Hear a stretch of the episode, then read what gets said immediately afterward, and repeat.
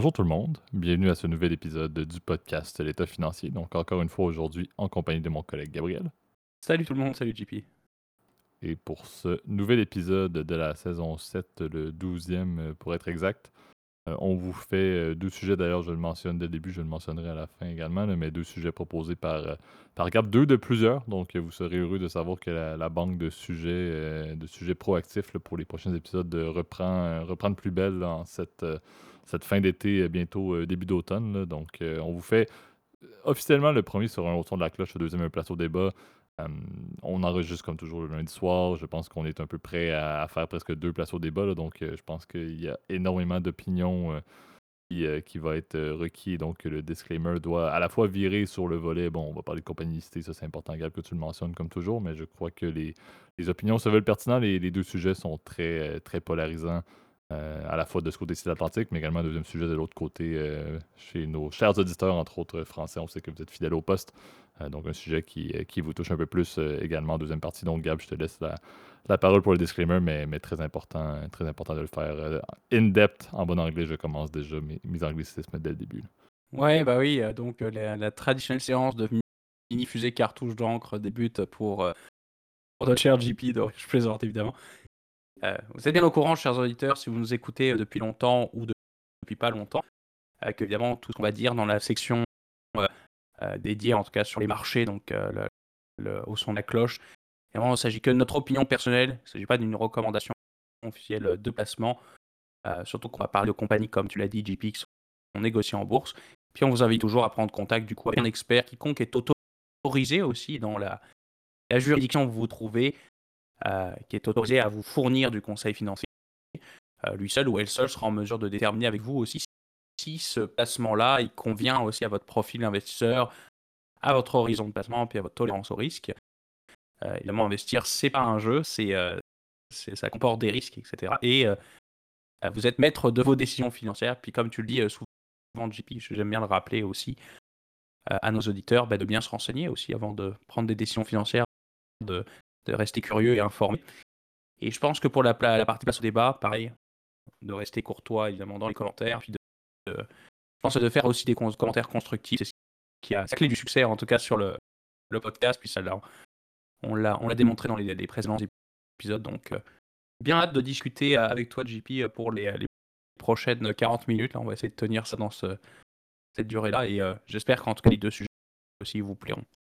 Absolument. Donc, euh, lançons en force avec le premier segment pour l'épisode d'aujourd'hui, le Au son de la cloche.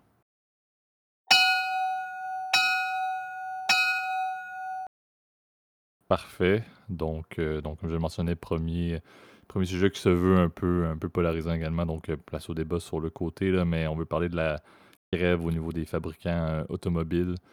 donc, il y a présentement là, aux États-Unis la United Auto Workers ou UAW. À peu près, je pense, 12 700 membres, si je ne me trompe pas, qui sont principalement des employés de, General Motors, de Ford et de Stellantis. Stellantis qui possède d'ailleurs donc Chrysler, il y a plusieurs marques de, véhicules qui sont sous, euh, sous le conglomérat Stellantis. Euh, présentement, bon, comme le veut en fait l'industrie de, l'automobile, ça fait déjà quelques temps que c'est un peu similaire, mais c'est le patronat versus les syndicats. Euh, les conditions salariales sont en grande partie, sont en grande partie au cœur de tout ça. D'une augmentation qui est demandée de 36 d'augmentation salariale.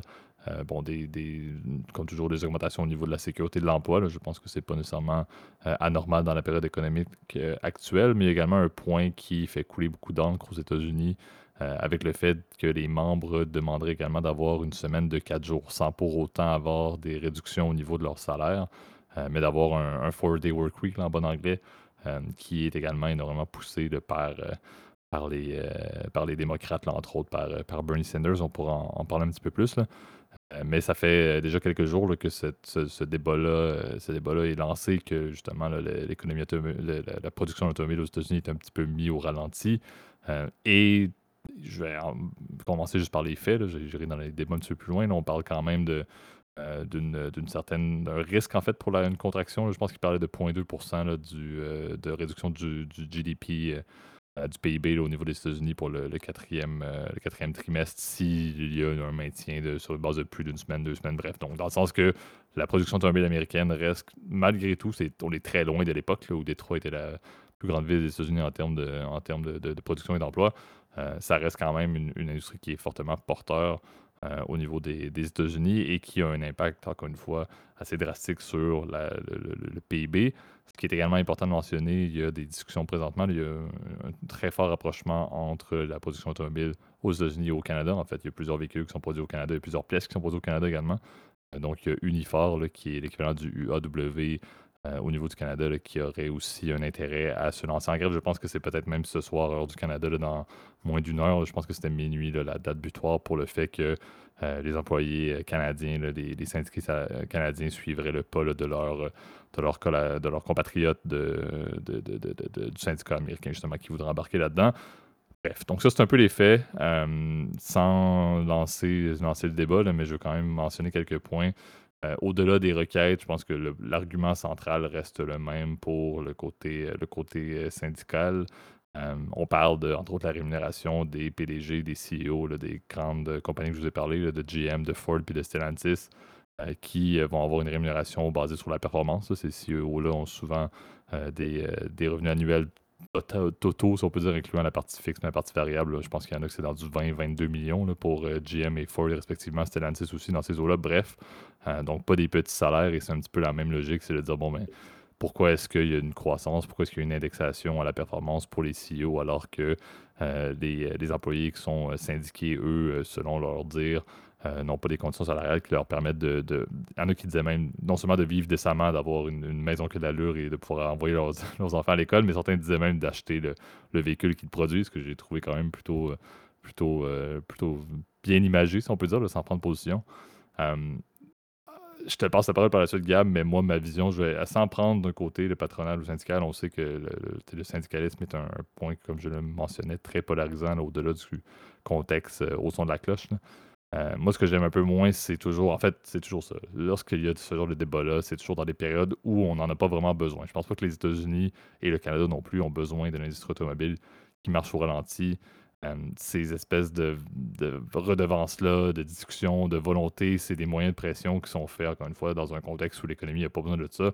On parle pas que ça pourrait déclencher une récession, mais ça va clairement pas aider à ce que l'économie retourne sur les rails, qu'une industrie de cette ampleur-là euh, soit en grève pendant ou à l'arrêt presque pendant une période prolongée. Donc, c'est un peu ça que j'aime moins. C'est, euh, on, parle quand même de quelques milliers, oui, de salariés syndiqués. C'est, tout à fait, c'est très correct. On parle petit peu plus de 3 000, je pense, au Canada. Puis je disais, le 12 000 quelques euh, aux États-Unis, mais ça reste, à mon, avis, un petit peu euh, problématique de faire ça dans les conditions économiques actuelles. Je ne dis pas qu'il y a un bon moment. Certains diront, ben, quand l'économie va bien, le, côté syndical n'a aucun, aucun leverage, aucun levier euh, face au patronat, certes, je, suis tout à fait d'accord, mais ça reste que dans un contexte où on est un petit peu mis à mal globalement en termes de toutes les industries euh, et que l'inflation n'aide pas, je sais que c'est des points d'argument également pour le côté syndical, mais on n'a pas vraiment besoin. Espérons, et là je, vais un peu dans le mode pacifique, euh, Gab, je verrai où tu vas après ça, puis j'ajouterai mon opinion également.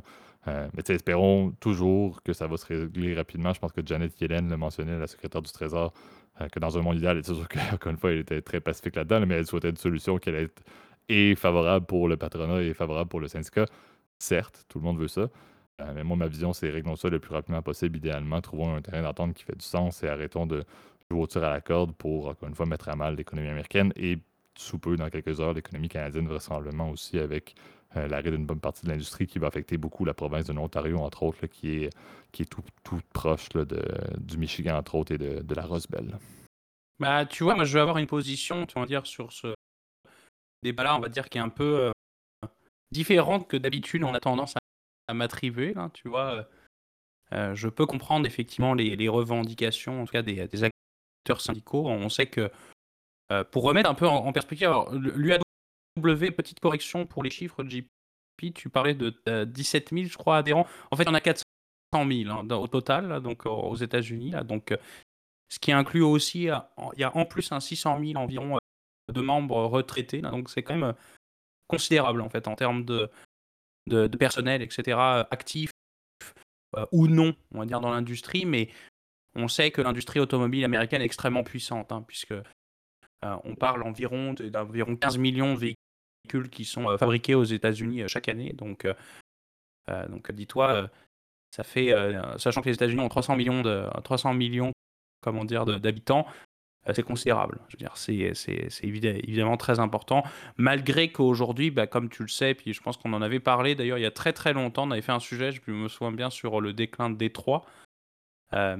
Euh, il y a eu en effet un vrai changement depuis la fin des années 70, en fait, avec le choc pétrolier, euh, désormais vers l'importation de véhicules euh, étrangers aux États-Unis, notamment les marques asiatiques qui sont d'ailleurs devenu quasiment plus populaire en fait que les, véhicules américains. Donc, euh, comme tu l'as dit, le Big Free, en fait, malgré qu'il soit, il ait, vécu une transformation dans son, euh, dans son modèle d'affaires euh, depuis, comme je l'ai dit, les années 80. Donc, le Big Free, pour rappel, c'est Ford. Chevrolet, alors Chevrolet, c'est ça, c'est qu'aujourd'hui, il fait partie de ce grand conglomérat qui s'appelle Stellantis, euh, Chevrolet en fait a été euh, racheté par Fiat en 2008 et c'est devenu FCA. Et en, 2000, euh, en 2021, je crois en janvier 2021, FCA et Peugeot Citroën, qui s'appelait le groupe PSA, ont fusionné et ça a fait donner ce nouveau mastodonte qui est dirigé d'ailleurs par un Portugais, mais qui, qui a fait, toutes ses armes en France, puisqu'il s'agit de, Carlos Tavares. Donc euh, c'est assez intéressant de voir qu'aujourd'hui, bah, c'est ça, c'est trois. Et j'ai oublié de préciser évidemment General Motors.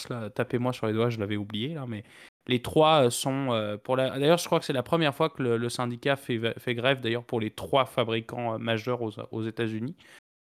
alors, c'est ça qui est assez impressionnant. Et je pense que bon, alors l'argument principal, on va dire des, syndicats, des syndicats, et encore une fois, on peut le comprendre.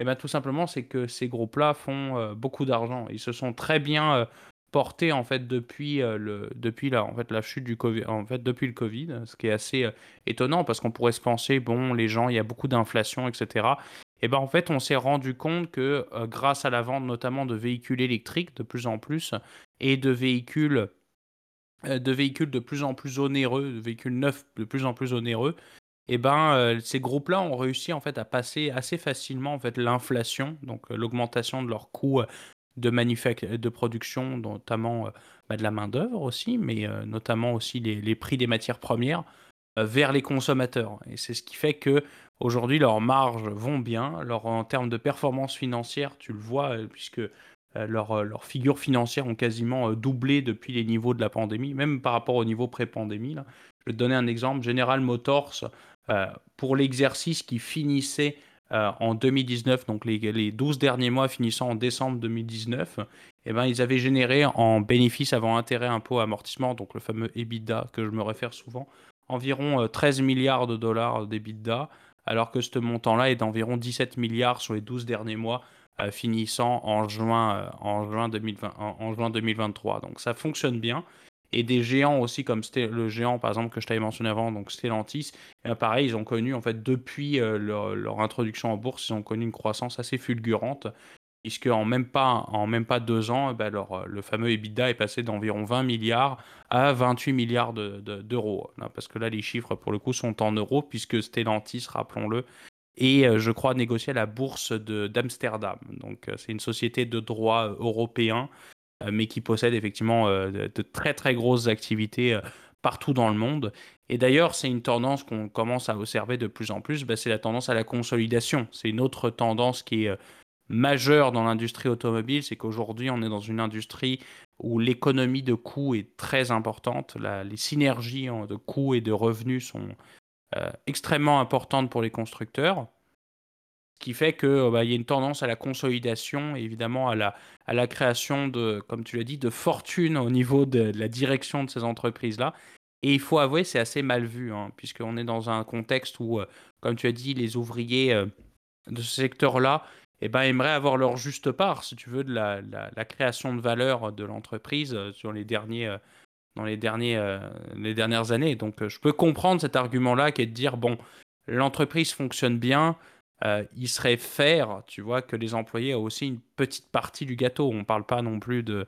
Euh, c'est vrai qu'en termes de pourcentage, en, absolu, ça peut représenter une hausse considérable, mais en, pardon, en relatif, c'est pas, c'est beaucoup, mais en absolu, c'est pas grand chose, tu vois. Donc, euh, je pense qu'il faut, il faut y aller de manière donnant-donnante. Et puis bon, là, j'ai pas mon, mon, avis à donner là-dessus parce que j'y connais rien en, en négociation de convention collective, eh ben, c'est, il faut, faut, quand même que dans la vie, quand tu fais de l'argent, bah, il faut que ce soit gagnant-gagnant, si tu veux, pour tout le monde, notamment les employés, parce que c'est eux qui créent évidemment la, la, aussi la valeur derrière, évidemment, toutes ces, ces machines-là qui sont, qui sont évidemment euh, il faut qu'elle soit accessible aussi, comme tu as dit, aux employés. Euh, je trouve que l'argument d'ailleurs du, du fameux syndicaliste a été assez pertinent, puisque c'est vrai que euh, on le sait d'ailleurs au début des années, des années 1900, là, quand il y a la Ford T qui est, lancée, l'objectif de Henry Ford, c'était justement que tous ses employés possèdent la voiture qu'il fabrique, tu vois. Donc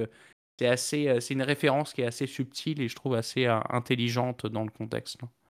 Exact. Tu sais, je pense qu'il ne faut pas oublier que la, en fait, la majorité des discussions et des négociations, euh, patronat et syndicat finissent par s'entendre sur quelque chose parce que autant le, patronat a besoin du syndicat pour avoir des employés qui font les. On s'entend que les, milliards qui sont faits présentement en revenus et même en profit par l'industrie euh, automobile américaine présentement ne se font pas sans que justement des humains soient en mesure de les produire. On sait qu'il y a une amélioration drastique au niveau de la chaîne de production avec beaucoup de machines, beaucoup d'automatisation. Oui, il y, a des, il y, a des, bénéfices qui viennent de l'inclusion de machines, mais les humains n'ont pas disparu avec la quantité justement d'ouvriers. C'est pas demain la veille que les véhicules vont se faire par eux-mêmes. Euh, donc, le besoin de main-d'œuvre va toujours exister. Et de l'autre côté, ben, c'est vrai que pour avoir des emplois, ça prend des compagnies qui sont pérennes. Et, et c'est là un peu où il y, a, deux points qui sont pertinents de voir. Euh, l'opinion, je pense que certains disaient justement, bon, oui, la rémunération absolument faramineuse des. Euh, des, euh, des, euh, des, CEO qui ont augmenté de 40% je pense, depuis euh, sur les quatre dernières années pour, pour ces, ces, trois grandes compagnies-là, dont, dont Stellantis, comme tu mentionnais, qui est un conglomérat. mais on se retrouve quand même avec des compagnies qui ont eu des stock buyback. Il y a eu quand même beaucoup de manipulation, pas de manipulation, mais de, de, démarches qui ont été faites pour favoriser les actionnaires et certains, justement, des, des, des membres du syndicat mentionnaient bon, il y a des CEO qui sont trop payés, euh, il y a le fait justement qu'en en, 2008, euh, l'industrie a été sauvée complètement par les, taxpayers américains euh, à coût de 80, je pense, milliards de dollars pour sauver, entre autres, Chrysler et GM, bref. Et qu'en plus de ça, mais il y avait plusieurs, beaucoup d'argent qui était non seulement mis dans les poches des, des, CEO, mais également dans les poches des actionnaires avec des stock buyback, alors qu'en réalité, du côté des employés, eux, ils n'avaient pas des, des augmentations salariales qui étaient légitimes. Donc, c'est sûr que moi, je le vois également de, tous les axes. Il y a certainement une pertinence à, ce que les négociations aient lieu, là, et, c'est toujours requis. C'est toujours des resets pour une convention qui vont amener de la stabilité pendant X nombre d'années. Les conventions collectives sont souvent signées pendant une période qui euh, permet justement de stabiliser l'industrie euh, lorsque lorsqu'un syndicat est présent. Euh, mais de l'autre côté, il faut toujours rappeler que, bon, oui, il y a des décisions qui peuvent être curieuses et on peut essayer de voir la légitimité derrière les augmentations salariales des CEO et voir la légitimité derrière les stocks buyback, mais il ne faut pas oublier qu'une compagnie qui est listée, une compagnie qui est publique, euh, ben, il faut que les actionnaires continuent de croire à la business, sinon la business ne tient pas. Je ne dis pas que ça va être la fin des, des compagnies automobiles américaines, c'est des mastodontes qui ne sont pas appelés à disparaître. On l'a vu en 2008, ils n'ont pas disparu. Donc c'est sûr que c'est presque des too big to fail, euh, mais c'est sûr que c'est à prendre en considération. Puis, tu sais, je pense euh, également, au-delà du point, comme j'ai dit tout à l'heure, que bon, il y a le contexte qui fait en sorte qu'on espère une résolution rapide parce que l'économie va mal. On ne peut pas se permettre à ce que le PIB américain euh, chute uniquement à cause de négociations euh, patronat-syndicat. mais également, je pense, un des points qui complique les choses, c'est le sujet du syndicalisme est polarisant aux États-Unis. Donc, on s'entend que dans un contexte présentement où on met la table pour les élections euh, et que le clash républicain-démocrate est euh, à peu près dans chaque sujet social et même autant des décisions internes que des décisions externes, euh, je pense que c'est là où c'est encore une fois ouvrir la porte vers une panoplie de débats qui va encore une fois polariser davantage les États-Unis. Donc, il y a aussi un côté très espérons que tout le monde y gagne au final, à la fois les compagnies, à la fois le syndicat, espérons une convention collective qui va stabiliser l'industrie pendant X nombre d'années, espérons qu'il n'y aura pas trop d'impact également de notre côté au Canada. Euh, mais encore une fois, moi je dis souvent, ça met juste de l'huile sur le feu, encore une fois, sur euh, le débat euh, qu'il y a aux États-Unis. Et comme je le mentionnais tout à l'heure, Bernie Sanders, entre autres, qui peut être vu comme étant de la gauche plutôt extrême à un certain point, va, va, être très vocal présentement là-dessus.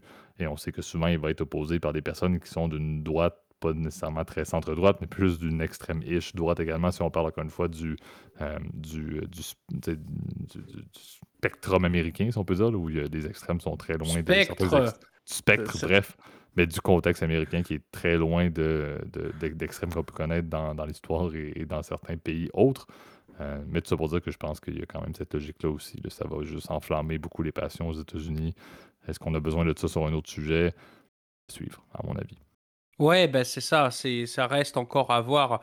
C'est sûr qu'aussi dans notre contexte, effectivement, euh, au Canada, je pense, et là, tu l'as quand même introduit, effectivement, qu'il y a des risques, effectivement, de contagion de cette crise-là euh, de l'autre côté euh, nord de la frontière.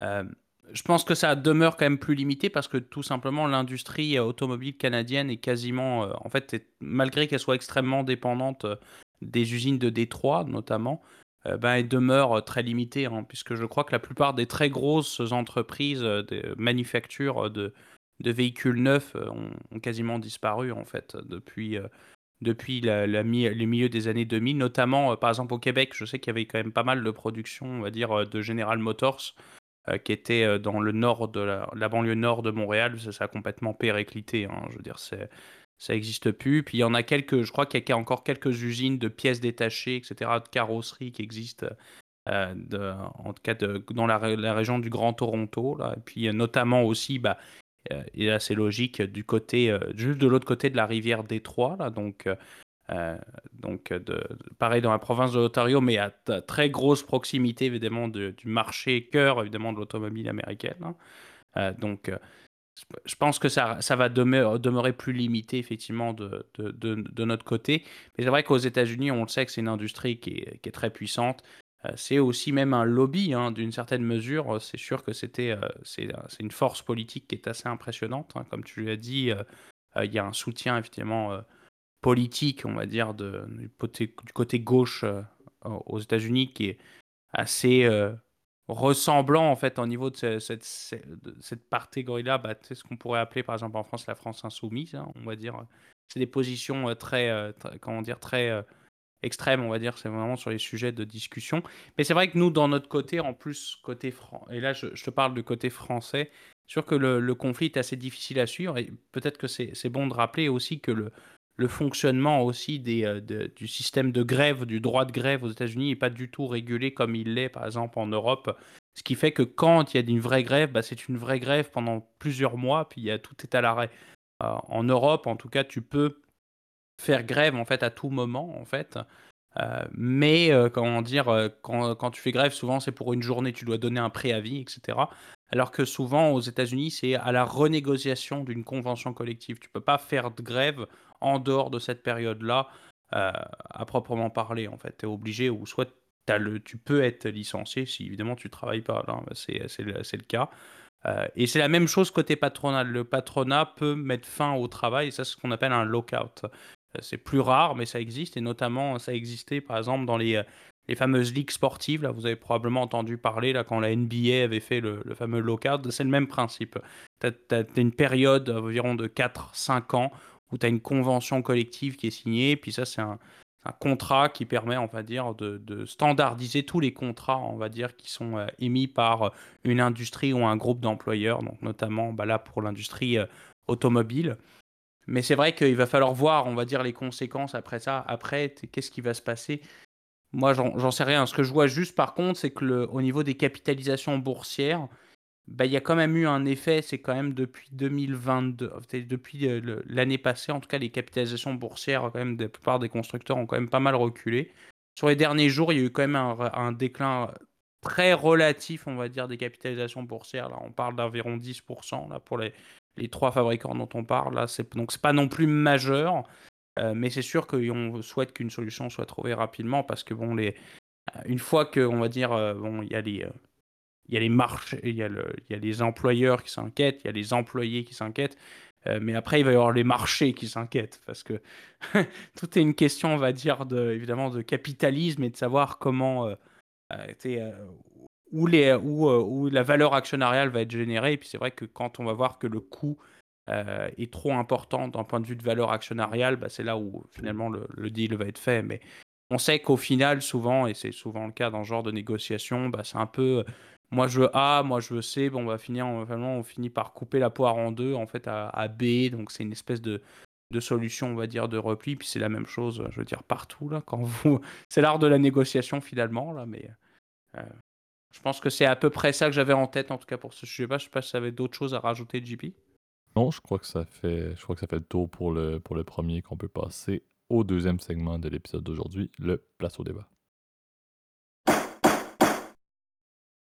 Parfait. Donc, euh, on voulait parler d'un autre sujet, euh, plutôt d'actualité d'ailleurs, qui est dans les euh, derniers jours, sinon dernières heures. donc, parler un peu du contexte qui se passe présentement en, Italie, plus spécifiquement de Georgia Mélanie, euh, même on a Ursula von der Leyen, qui est aussi une, personne clé dans les dernières discussions, et toute la vague euh, de migrants qui arrivent présentement sur l'île de Lampedusa, au niveau, en fait, l'île italienne de Lampedusa, euh, et qui, bon, ça fait, c'est pas, pas nouveau, il y a eu quand même des tangentes à la hausse de manière assez drastique en 2023 par rapport à à 2022 et surtout dans les mois, dans les mois d'été. Je pense qu'on parle présentement d'un total de 127 000 migrants qui sont débarqués sur, sur les côtes italiennes depuis le début de l'année. C'est près, je pense que c'est plus du double par rapport à, 2022. Bref, donc la, les mouvements migratoires vers, euh, vers le vers le vers, vers l'île de, de Lampedusa, c'est un problème. Euh, je pense que Ursula von der Leyen est arrivée avec, avec son plan d'urgence et, et justement était, était accompagnée de, de la première ministre Mélanie et et bon, le plan implique, bon, qu'est-ce que l'Europe, qu'est-ce que l'Union européenne peut faire dans le but d'aider justement l'Italie à ce que euh, cette, euh, cette, cette, problématique-là, en fait, qui, euh, qui est présentement un peu ciblée de leur côté, puisse, puisse être un petit peu moins problématique pour eux seulement. Euh, on parlait, entre autres, euh, d'avoir davantage de ressources directement au niveau de, l'île et même au niveau de l'Italie pour aider au, tri et, euh, aux empreintes, etc., des, migrants qui arrivent, qui arrivent à Lampedusa, les gardes-côtes également. On sait qu'il y a eu plusieurs naufrages quand même significatifs au niveau de la mer Méditerranée. donc, d'essayer de voir est-ce qu'il peut y avoir bon, un peu plus de, support et de patrouille dans le but d'aider quand même ces, ces bateaux-là, ces bateaux de fortune-là. Euh, essayer aussi de prendre les, passeurs euh, sous la justice. Je pense que c'est important de, les épingler, ceux-là. Euh, puis de regarder justement, bon, ben, qu'est-ce qui peut être fait une fois que ces migrants-là arrivent en Italie? Est-ce qu'ils peuvent être bougés vers d'autres pays, être, être intégrés dans d'autres pays de l'Union européenne? On sait que l'Allemagne avait pris une position qui était très stricte au niveau de ça, en, refusant même, je pense, l'arrivée de migrants qui étaient, qui étaient arrivés en Italie. Euh, donc, euh, un, sujet qui est à débat depuis très longtemps. Je me souviens même à, l'époque, lorsque j'avais fait un, échange d'étudiants, euh, le mouvement migratoire vers l'Europe était déjà bien connu entre l'Afrique et l'Europe. et où j'étais dans les pays scandinaves, c'était du genre, si vous arrivez ici, on garde vos biens et on vous retourne. donc, il y a plusieurs pays qui ne montrent pas la même ouverture. et je pense que c'est là où l'Union européenne, et on verra encore une fois, est-ce que le plan de von der Leyen euh, va amener à ce que ce, débat-là puisse euh, justement progresser dans un sens et que ça va vraiment être du coude à coude euh, pour les, pays européens. On sait qu'il y avait d'ailleurs plusieurs, je pense entre autres le, ministre français qui allait faire le tour, un tour également en Italie. donc c'est de voir où est-ce que ces discussions peuvent, amener. on sait que les demandes d'asile, oui, il faut qu'il y ait des réactions pour l'accueil de ces migrants-là qui arrivent comme on l'a dit, il faut réduire beaucoup les passages parce que ça reste que, bon, oui, c'est un mouvement migratoire qui est, non, légal officiellement, mais il y a également, comme on l'a dit, un risque assez imposant euh, à traverser la, Méditerranée dans des bateaux de fortune. Euh, donc, c'est de voir qu'est-ce qu'on peut faire pour mieux accueillir ces personnes-là, pour éviter d'avoir justement le, le, le bullseye sur, euh, sur l'Italie uniquement, mais également de voir qu'est-ce qui peut être fait avec les pays euh, de, provenance, en fait, de la majorité des migrants, pour que justement il y ait peut-être d'autres moyens qui soient mis en place dans le but d'accueillir ces personnes-là, de pouvoir avoir un meilleur filtrage euh, qui éviterait justement ces passages. Donc, c'est de voir, essayons de mieux accueillir, mais essayons également de mieux euh, travailler avec les pays où il y a des mouvements migratoires imposants au départ. Je pense entre autres qu'il y avait la Tunisie dans, les, dans les principaux, je pense que c'est même le principal, corrige-moi Gab d'ailleurs si je me trompe, mais je pense que c'est quand même imposant. Donc, double de, migrants, problématique qui est imposante. L'Italie ne peut pas euh, s'y mettre seule. On sait que ça reste un, sujet de, débat politique important euh, en Italie. Donc, qu'est-ce que l'Europe peut faire? C'est sûr que je pense qu'il y a vraiment des actions qui doivent être faites des deux côtés. La dernière chose qu'il faut, c'est qu'il faut littéralement réduire le nombre de bateaux qui traversent la Méditerranée dans des conditions défavorables et qui est, encore une fois, des dizaines et des dizaines et des dizaines et des centaines et même des milliers de morts, dépendamment des, euh, de certains étés. Je pense que c'est pas une réalité qui, qui peut être maintenue. il y a d'autres manières de le faire. Euh, et d'essayer d'approcher euh, cette problématique-là et ce débat-là présentement en Europe, à mon avis. Ouais, bah, c'est une situation, heu, comme tu as dit, heu, JP, dramatique, hein, puisque au-delà évidemment de des questions, on va dire économiques et des problématiques que pose effectivement cette, cette immigration immigration illégale, elle pose surtout en fait une question humanitaire, on va dire essentielle, c'est-à-dire celle à condition évidemment de ces gens, heu, qui sont désespérés au point, si tu veux, de de se mettre vraiment leur vie en danger. Parce que là, on on parle pas évidemment d'une situation qui est, heu, qui est facile parce que c'est, rappelons que les conditions sont extrêmement périlleuses pour se rendre sur cette île de Lampedusa. Bon, pour rappel, évidemment pour nos auditeurs, Lampedusa, c'est une île qui est italienne, qui est au mais qui est au large, de la Tunisie. Donc c'est d'environ à 130 kilomètres à l'est, on va dire, de la Tunisie, donc notamment, pas loin des villes de Monastir. Donc pour ceux qui sont allés en vacances en Tunisie, peut-être qu'ils reconnaîtront, heu, certains, heu, certains noms et environ en fait à 200 kilomètres, je crois, au nord de l'île de Djerba, là, qui est connue, on va dire, pour, heu, pour le coup, pour qui est une destination touristique bien connue, en tout cas en France. Ainsi que l'île de Pantelleria, qui est pareil à l'est, à peu près à 130 heu, 150 kilomètres à l'est de Tunis. Donc, ces îles-là appartiennent à l'Italie malgré qu'elles soient, plus à proximité de de l'île de Malte, donc, qui pour le coup, elle, était britannique, on va dire, pendant, heu, très longtemps. Heu, donc, c'est, cette situation cette géographie si particulière qui fait, de Lampedusa une porte d'entrée, on va dire, évidemment un point de passage illégal, on va dire, prisé, on va dire, par les, réfugiés et les clandestins et notamment les passeurs, comme tu l'as dit, parce que c'est toute une industrie aussi qui est derrière cette immigration illégale. C'est aussi cette industrie des passeurs qui, heu, font évidemment énormément d'argent à passer dans des, heu, des migrants dans des conditions qui sont, heu, déplorables, qui utilisent des embarcations, très dangereuses ou de fortune, notamment, des espèces de espèces de boudins d'eau là, où tu des boudins qui remplissent d'air, mais qui mettent juste une pauvre toile entre les 2 boudins donc, ce qui fait que c'est extrêmement dangereux évidemment de de de naviguer avec ce genre de bateau. Il y a souvent des des drames humains avec des gens malheureusement qui périssent en mer, puis qui savent en plus, ne savent pas nager, donc ce qui rend encore plus, heu, la rescousse, heu, encore plus complexe. Donc, heu, c'est encore une fois un drame humain et ce qui fait qu'aujourd'hui tu as des, on l'a vu, hein, d'ailleurs il y a quelques années, je me souviens quand il y a eu la vague de réfugiés, aussi depuis la Syrie, on voyait malheureusement des, situations complètement atroces, sur les îles grecques. Bah, c'est la même situation malheureusement qui se passe, en ce moment. Pourquoi il y a une une vague, on va dire ces derniers jours? Et ben, tout simplement parce qu'oublions pas que la plupart des autres axes d'entrée vers l'Europe sont quasiment verrouillés et qu'il y avait des conditions de navigation qui étaient un peu plus favorables de ce que j'ai lu, on va dire. Heu, ce qui fait que, bah, tu as eu une entrée en de plusieurs milliers, dizaines de milliers de migrants en même pas quelques semaines, donc, heu et qui fait qu'en plus l'île est dépassée, on va dire, au niveau de sa de sa capacité de refuge puisque le le seul point de refuge, heu, ne permet de réfugier que seulement 400 migrants. Alors on commence à penser évidemment à rapatrier ces migrants-là plus vers la terre, notamment vers la Sicile qui est plus en proximité évidemment avec, avec le continent européen et heu, tu l'as dit, à augmenter la capacité d'accueil aussi dans les autres États membres de l'Union européenne. Alors ça, c'est le plan von der Leyen. Ce serait effectivement de dire: «Bon, on veut dispatcher ces migrants-là parmi les différents pays». Sauf que certains pays, comme tu l'as dit, ont clairement indiqué leur refus évidemment de refuser ces personnes-là. Heu, notamment, bah, l'Allemagne, c'est un bon exemple, mais la France, tu as parlé de notre ministre Gérald Darmanin, le ministre de l'Intérieur qui a, heu, eu une attitude, on va dire, assez ambiguë parce qu'il a dit: «Oui, heu, on veut» et c'est vrai que c'est normalement le droit européen maintenant depuis, je crois un peu moins un peu moins d'1 an maintenant est comme ça.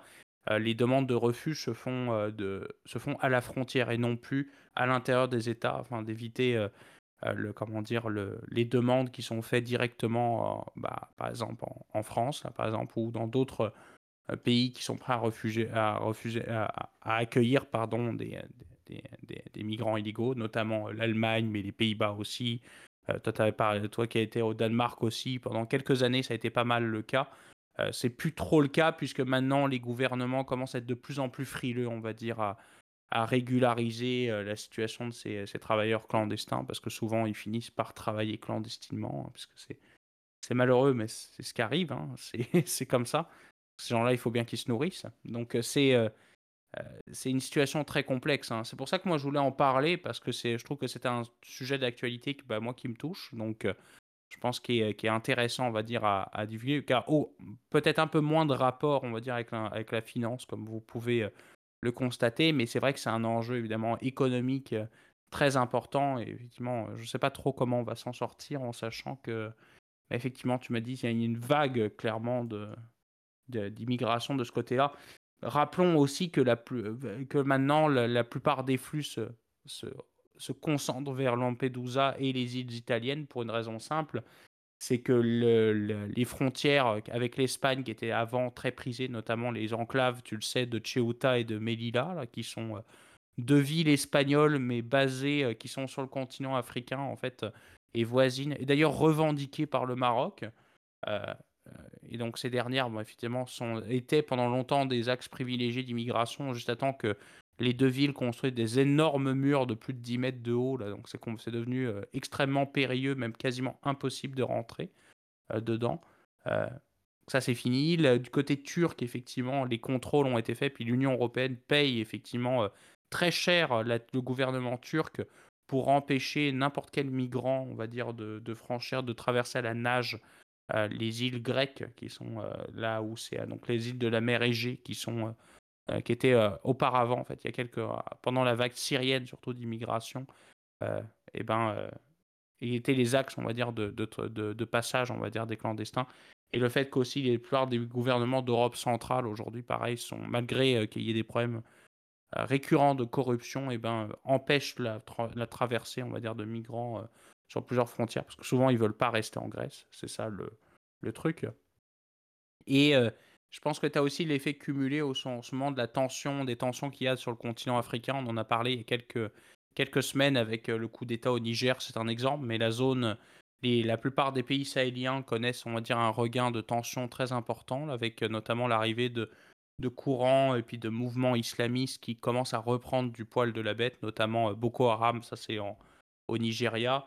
Euh, comme tu le sais, la situation en Libye reste extrêmement euh, préoccupante, notamment depuis, euh, depuis qu'il y, a, je crois, il y a une, semaine et demie, il y a eu ces fameuses inondations, on va dire, dans le, dans le nord du pays, dans la ville de Susa, donc qui est à, dans la province de la Cyrénaïque en, en Libye, et qui fait que déjà la situation est quasiment, c'est une, une, situation de guerre civile, donc où il y a plusieurs gouvernements qui sont en place, qui est extrêmement difficile à gérer. Et ben en plus, tu as cet enchaînement, on va dire, de problèmes qui, euh, qui vient rajouter et rajouter une pression supplémentaire, évidemment, sur, euh, sur l'Italie, on va dire, en ce moment. Là. Exact. c'est un peu, euh, je pense, pour conclure, dans le même axe que le premier sujet, qui était au son de la cloche, mais un, peu un, place au débat. c'est sûr que ça ramène aussi des discussions dans l'ensemble des pays de l'Union européenne qui, on le mentionnait, ont un peu de entre les extrêmes. Donc, je pense que c'est là où le sujet euh, de l'immigration, surtout de l'accueil des migrants, mais peut encore une fois enflammer des, des, débats euh, présentement. Et ça fait depuis très longtemps, je sais que vous allez dire en commentaire, ces, ces débats-là existent depuis les premiers flux migratoires qui, comme on le mentionnait, datent depuis, en fait, depuis toujours, mais qui sont vraiment mis euh, en emphase depuis, depuis le milieu des années 2010. Donc, c'est sûr que c'est quelque chose qui est, qui est intéressant. J'ai hâte de voir, encore une fois, c'est un peu là, moi, ma vision en tant que Canadien, et je sais que j'ai peut-être soit des, lunettes roses ou des lunettes grises sur l'Union européenne, mais c'est là où on va voir la réelle cohésion de l'Union européenne. C'est beau les fins économiques, les fins financières, les fins commerciales de l'Union européenne, mais aussi lorsqu'il y a des euh, besoins d'immigration, des besoins plus humains, ben c'est quand même là aussi où ben, cette, coalition de pays est supposée aussi amener euh, de la valeur ajoutée. Et on sait que toutes les institutions, on en avait parlé à maintes reprises d'ailleurs, euh, des différentes institutions de l'Union européenne qui ont des paliers, des paliers, que moi ça me rend fou, j'ai de la misère à comprendre qui est Monsieur Truc Michel, euh, j'oublie, j'oublie les, noms de, qui fait quoi, de qui est où et de, qui quand quoi. Bref, mais tout ça pour dire que c'est un peu là où ben, tout le monde est interpellé. Euh, est-ce qu'il va réellement y avoir un, résultat qui va être favorable à tout ça? On l'espère. Euh, mais ce n'est pas une solution, c'est, un peu là. C'est que la solution va être de, de, longue haleine. C'est pas une solution qui a quelque chose de rapide et qu'en deux semaines, c'est réglé, on n'en parle plus. Donc, c'est quelque chose qui va prendre du temps. Euh, on l'a vu de ce côté-ci euh, de l'Atlantique avec la réalité euh, des flux migratoires de l'Amérique du Sud vers les États-Unis, vers le Canada également. C'est un point avec, avec le fameux chemin Roxham et les discussions qu'il y a eu diplomatiques entre les États-Unis et le Canada dans le but de trouver une solution, une alternative qui fonctionnait. donc, c'est à un tout autre niveau, mais je pense que c'est pertinent de voir, bon, quelles seront ces, discussions-là entre les pays de l'Union européenne et comment est-ce que ça va évoluer dans le, le temps. Comme on l'a dit, c'est pas seulement l'accueil qui est important, mais c'est également le travailler avant même que ces personnes-là euh, quittent euh, en, bateau, en bateau de fortune, comme je le disais, sur la Méditerranée. Je pense que c'est le travail se fait plus en aval de tout ça et on va espérer effectivement que ça ait lieu. On va espérer que les flux migratoires, de manière légale, soient, plus, soient plus flexibles et ça aiderait également, encore une fois, toutes les, discussions sur ben, qui est-ce qui sont accueillis dans les pays de l'Union européenne, s'il y a au moins des filtres d'immigration qui sont faits et que c'est ciblé pour les pays où il y a des gens qui en ont réellement besoin euh, d'un meilleur avenir, par exemple en Europe, euh, en départ de, l'Afrique, par exemple, je pense que ça peut être super intéressant. Euh, mais il y a du travail à faire, encore une fois. Il y a même du travail à faire sur aider à ce que les conditions dans ces pays-là puissent être améliorées. Il y a eu un essor quand même dans plusieurs pays africains qui étaient dans des contextes euh, où c'était, ça n'allait pas très très bien. il y a eu dans les dernières années des, super belles transitions. Donc, je pense qu'il y a de l'amélioration qui existe. Encore une fois, peut-être que je, rêve en couleur. Euh, mais à mon avis, ça va être là où on va voir est-ce que l'Union européenne est en mesure de faire un front commun, non pas seulement pour se protéger, mais pour également améliorer globalement, pour être un gendarme, ce que l'Union européenne devrait être. Si les États-Unis veulent se, vouer être un gendarme euh, du monde, je pense que l'Union européenne, encore une fois, un énorme impact humanitaire présentement qu'ils peuvent mettre en place. Il faut mettre un, pilier et mettre une roche qui fait du sens. On verra si c'est von der Leyen qui va réellement être le, domino clé. Je, ne crois pas personnellement, mais je pense que je commençais, à je commençais à ricader là, et je me suis ça, en fait, je crois pas. Je crois, micro, là, mais... je, crois pas que c'est elle, mais je, je pense que si ça peut amener au moins les, les, les, les pays forts de l'Union européenne à se mettre ensemble pour trouver des solutions, encore une fois. Euh, c'est pas seulement de prendre des dizaines de milliers de personnes puis de les mettre dans différents patelins en Allemagne. C'est pas ça le but. C'est essayons de travailler pour améliorer, pour qu'on n'ait pas des dizaines de milliers de personnes à mettre dans des patelins en Allemagne. C'est essayons de voir qu'est-ce qui peut être fait pour aider ces personnes-là, pour avoir une immigration légale qui fait plus de sens et qui va éviter, encore une fois, qu'il y ait des noyades par centaines et par milliers à chaque année. Ouais, mais euh, c'est c'est très compliqué. On voit que d'ailleurs la mission, on va dire, des gardes frontières européens euh, reste extrêmement complexe parce que maintenant, tu le sais, euh, depuis quelques années, on a une, une agence unie en fait euh, qui n'est pas vraiment unie. C'est ça encore une fois la complexité que tu le sais de l'Union européenne. Ça, toi, tu vas. by the way, tu as écorché le terme, le, prénom de notre président du Conseil européen qui s'appelle Monsieur Charles Michel. C'est pas loin. Mais tu, pas Michel Michel. tu me dis que ce sont des États membres non unis, donc ce sont les États non unis? d'Europe, bah oui. C'est. C'est États-Unis. Oui, ben à l'origine, le projet européen, c'était les États-Unis de l'Europe. Hein, c'était un peu ça. Mais bon, finalement, on voit qu'il y a quand même des très grosses divergences, justement, dans, en termes de politique, etc. Parce que les intérêts sont pas les mêmes. Euh, tu l'as dit, l'Allemagne, bon, alors là, elle n'est pas contente, mais d'habitude, elle aime bien l'immigration parce que c'est vrai que son solde naturel de remplacement de la population est, euh, est négatif, en fait, est inférieur au, au seuil de renouvellement de la population, je crois qu'il est d'environ 2,01 euh, euh, enfants par femme. Là, je crois c'est le. Il faut que tu aies un, ce nombre d'enfants par femme pour maintenir ta population. Euh, ce qui n'est pas le cas en Allemagne, puisqu'ils perdent leur taux de natalité est trop faible.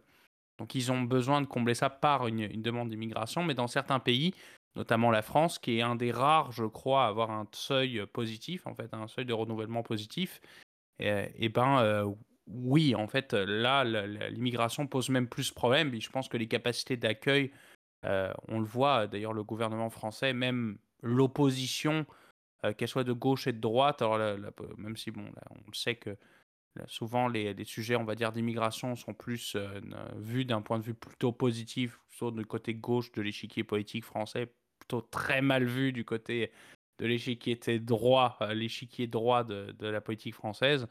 Euh, on sait que euh, c'est un sujet qui est extrêmement clivant, donc euh, et on sait qu'aujourd'hui, on a plus de difficultés, j'ai l'impression, de plus en plus à accueillir, on va dire, dans des conditions qui sont décentes aussi, ces gens-là. Donc, je pense que c'est important. Moi, je pense que le, constat est plus une impuissance, on va dire, de, de la solution européenne, puis plus des, des traités qu'on a signés. Donc, ça, c'est ma petite opinion. Donc, vous en pensez ce que vous voulez. Euh, je, vous serez, je serais heureux de vous lire en commentaire si vous avez une opinion contraire à moi. Je pense que c'est l'intérêt du débat, mais je pense que c'est un échec complet, on va dire, évidemment, de, euh, encore une fois, de cette fameux Frontex qui était censé unifier euh, les, autorités douanières, etc., et puis les autorités de protection, on va dire, des frontières de l'Union européenne.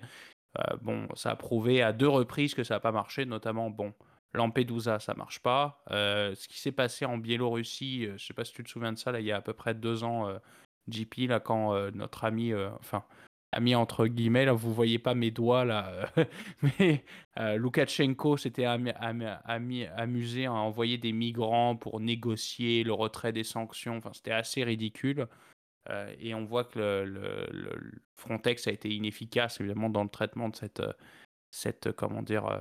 cette situation-là. Donc les traités Schengen aussi ne permettent pas, on le sait, à, une fois que quelqu'un est sur le sol européen, notamment en Italie, bah, techniquement, juridiquement, il est en Europe. Il est sur, dans les frontières de l'espace Schengen. Donc techniquement, il peut aller, par exemple, au moment où tu rentres, par exemple, en Italie, et tu le sais, JP, toi qui as, habité euh, mhm. pendant un temps euh, sur le vieux continent, eh ben, tu ne traverses aucune frontière. D'ailleurs, tu peux te voyager sans passeport, juste avec une pièce d'identité. Pas nécessaire de ramener ton passeport, on va dire, pour, pour voyager dans l'espace Schengen. Donc c'est ce qui fait que même tu peux aller te rendre au plus loin, même jusqu'en Islande, sans euh, avoir de contrôle, on va dire, à proprement parler frontalier. Donc euh, c'est euh, c'est ça qui est, on va dire, un peu inquiétant, parce que c'est vrai que ça montre les limitations, effectivement, du système Schengen. Est-ce que le rétablissement des frontières douanières, c'est pour demain? Je pense pas. on sait que ça, contre, ça, ça c'était vraiment contre-productif pour le commerce extérieur de la plupart des pays européens et à part durant la situation de Covid, on n'a pas vu de, de mesures de contrôle aux frontières euh, à proprement parler rétablies euh, pendant des périodes allongées de temps. Euh, à part, je me souviens, pendant, quand il y a eu les vagues d'attentats en France, ça a été le cas. et pendant le Covid, puisqu'il y avait des contrôles, tu sais, sanitaires entre pays, il n'y avait pas les, les règles de protection, on va dire, des, de la Covid n'étaient pas les mêmes entre États membres européens. Donc, ce qui, pareil, foutait un, pardon l'expression, mais un sacré bordel pour, pour voyager. Donc, euh, euh, euh, c'est une situation extrêmement complexe à, gérer parce que là, on se dit, bon, bah, ce serait mieux qu'on ait des contrôles aux frontaliers, mais on a pu perdu, évidemment, toute cette capacité, évidemment, via les accords Schengen, de contrôler les mouvements de population. On le voit d'ailleurs en ce moment, depuis quelques temps, dans les frontières, par exemple, à, proximité de l'Italie et la France, dans la région. Pour ceux qui nous écoutent euh, dans le sud-est de la France, notamment à, Nice, etc.